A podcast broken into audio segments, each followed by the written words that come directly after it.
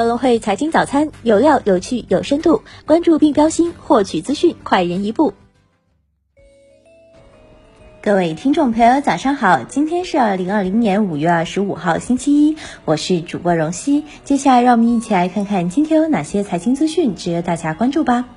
A 股方面，上周跌势较为明显，其中上证指数累跌百分之一点九一，深成指累跌百分之三点二八，创业板指累跌百分之三点六六。前四个交易日，三大指数基本处于盘整状态，但终在上周五选择向下的方向。周五三大指数抛盘，跟大会密切相关。一方面，全年不设 GDP 增长目标，市场没有了方向，让乐观投资者预期落空；另一方面，财政和货币政策基本符合市场预期，并无太多惊喜。值得注意的是，上周末，美国还将三十三家中国公司和机构列入实体名单，将对科技股的表现产生压力。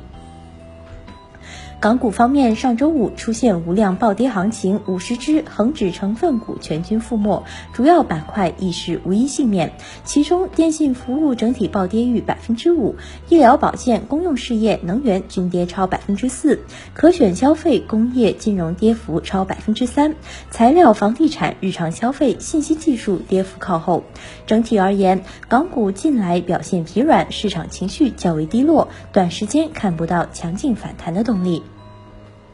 美股方面，上周则表现强势，其中道指雷涨百分之三点二九，纳指雷涨百分之三点四四，标普五百指数雷涨百分之三点二。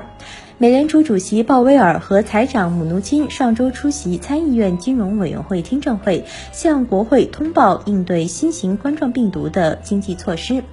鲍威尔重申，美联储致力于使用一切工具来支持经济。姆努钦则表示，财政部将提供更多资金，为美联储的信贷工具提供便利，并已做好某些情况下承担资本损失的准备，并指出不重启经济将存在造成永久性伤害的风险。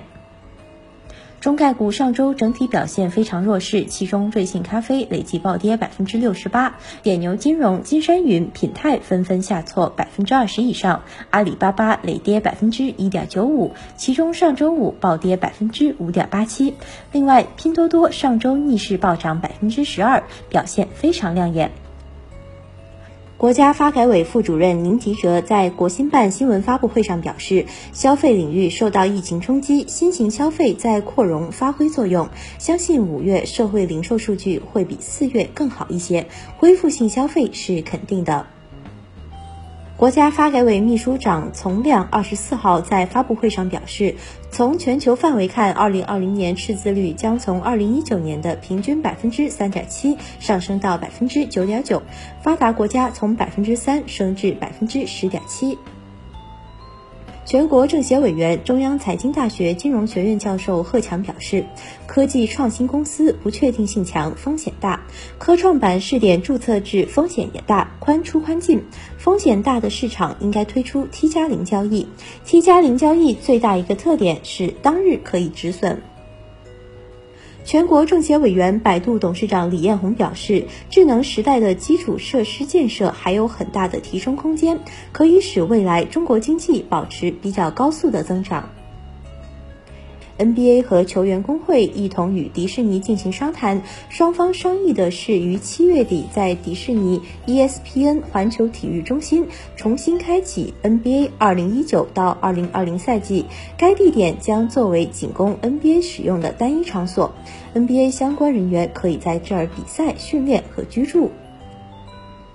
全国人大代表、五粮液集团党委书记、董事长李曙光在出席二零二零年全国两会时表示，去年底提出今年继续保持两位数增长。从目前市场恢复的情况来看，有信心全年完成两位数增长的预期目标。同时，在发展中承诺五粮液职工岗位不减、收入不减，并面向社会积极创造更多的就业机会。全国人大代表、广汽集团董事长曾庆红表示，应大力推动落实各项政策措施，减轻汽车消费总体税负，降低购车成本，改善汽车消费环境，拓展消费渠道，加大汽车下乡支持力度，刺激消费等。华盛昌公告相关媒体刊登转载标题为“一男四女的上市公司董事会”，私募大佬惊呼特别罕见等新闻，相关报道与事实严重不符。除招股说明书中已披露的公司董事长和副董事长的关联关系外，公司董事长和上述文章中提到的其他三位女董事之间不存在关联关系。特斯拉中国官方新增三个招聘信息，都与能源和项目开发工程管理有关。天眼查数据显示，五月二十一号，特斯拉上海有限公司的经营范围出现变更，新增发电、输电、供电业务。再关注一下市场方面的消息，富时罗素六月扩大纳入 A 股至百分之二十五，外资 ADR 持仓或下降。紫金银行公开发行可转债申请获证监会审核通过。中钱股份因西洛蒂亚出资问题收到年报问询函。今日重要财经事件关注：美国阵亡将士追悼日假期休市；英国春季银行假日假期休市；英国春季银行假日假期休市；德国第一季度季调后 GDP 终值。以上就是今天节目的主要内容。更多深度专业的财经资讯，您可搜索并下载格会手机 APP 查看。感谢您的收听，我们明天不见不散。